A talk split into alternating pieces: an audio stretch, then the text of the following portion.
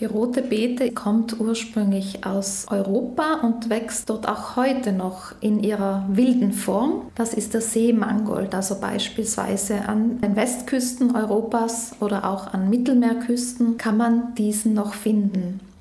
Der Seemangold wurde bereits in der Jungsteinzeit genutzt zu Ernährungszwecken, also sowohl die Blätter als auch die Wurzel, als auch die Samen haben die Menschen damals schon gekannt und gegessen. Erst viel später, nachdem sie im Mittelmeerraum kultiviert worden ist, gelangt die rote Beete nach Mitteleuropa durch die Römer.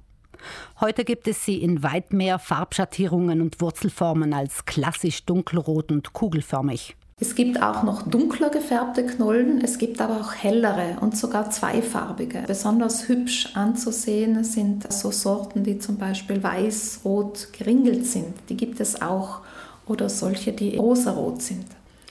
Bei den Knollen gibt es auch verschiedene Ausprägungen der Wurzeln, also der Form der Wurzel.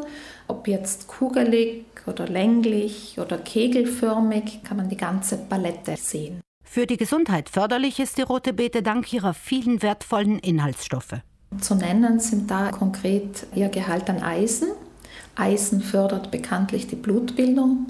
Der Gehalt an Folsäure. Folsäure gehört zu den B-Vitaminen und ist vor allem in der Schwangerschaft von Bedeutung, damit das ungeborene Kind die Wirbelsäule gut ausbilden kann und das Nervensystem. Außerdem enthalten rote Beete Vitamin C, Kalium und jede Menge Ballaststoffe, die wie ein Putztrupp den Verdauungstrakt durchwandern. Sie fördern die Verdauung, sie beschleunigen die Verdauung, sie erhöhen auch das Stuhlvolumen, das ist positiv.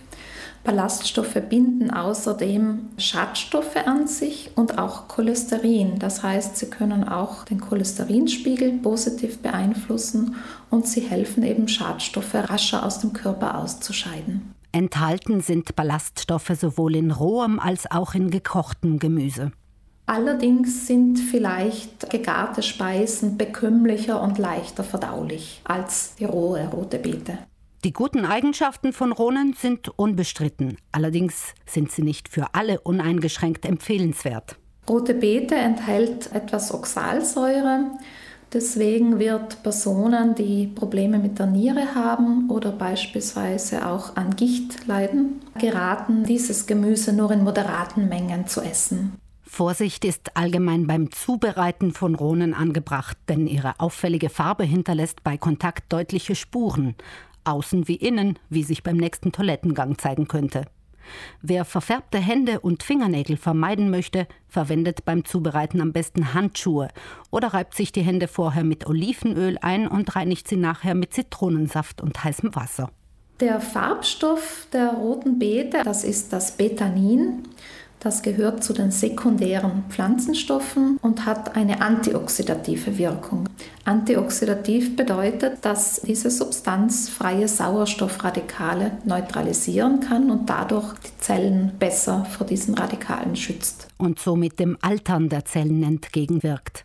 Wer sich mit Rohnen Gutes tun will und sie als ganze Knolle kocht, sollte sie in der Schale kochen und anschließend mit kaltem Wasser abschrecken. So lassen sie sich leichter schälen.